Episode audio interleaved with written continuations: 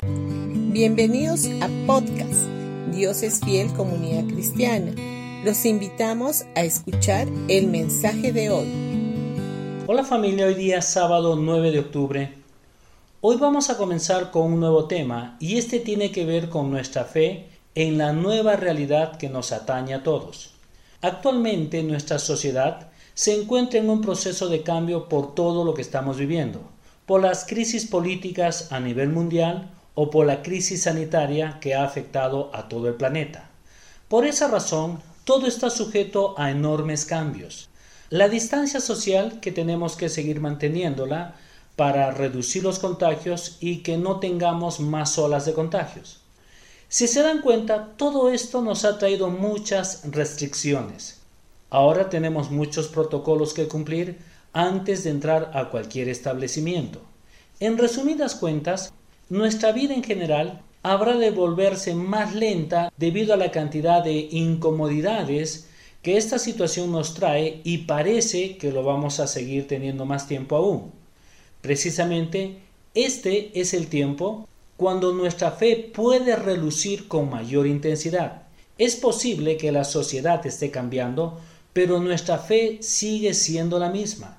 Es posible que a causa de esta crisis global, la sociedad en general adquiera una nueva fisonomía, pero nuestra identidad en Cristo sigue manteniéndose firme, porque nuestro fundamento está puesto sobre la roca inamovible.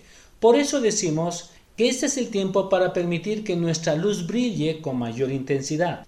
En Mateo capítulo 24, la Biblia nos muestra las cosas que habrán de suceder sobre la tierra durante el tiempo de la gran tribulación.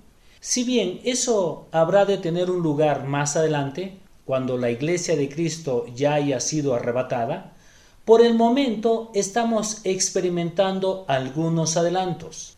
Jesús los denominó principios de dolores. En el verso 12 de Mateo 24 dice, y por haberse multiplicado la maldad, el amor de muchos se enfriará.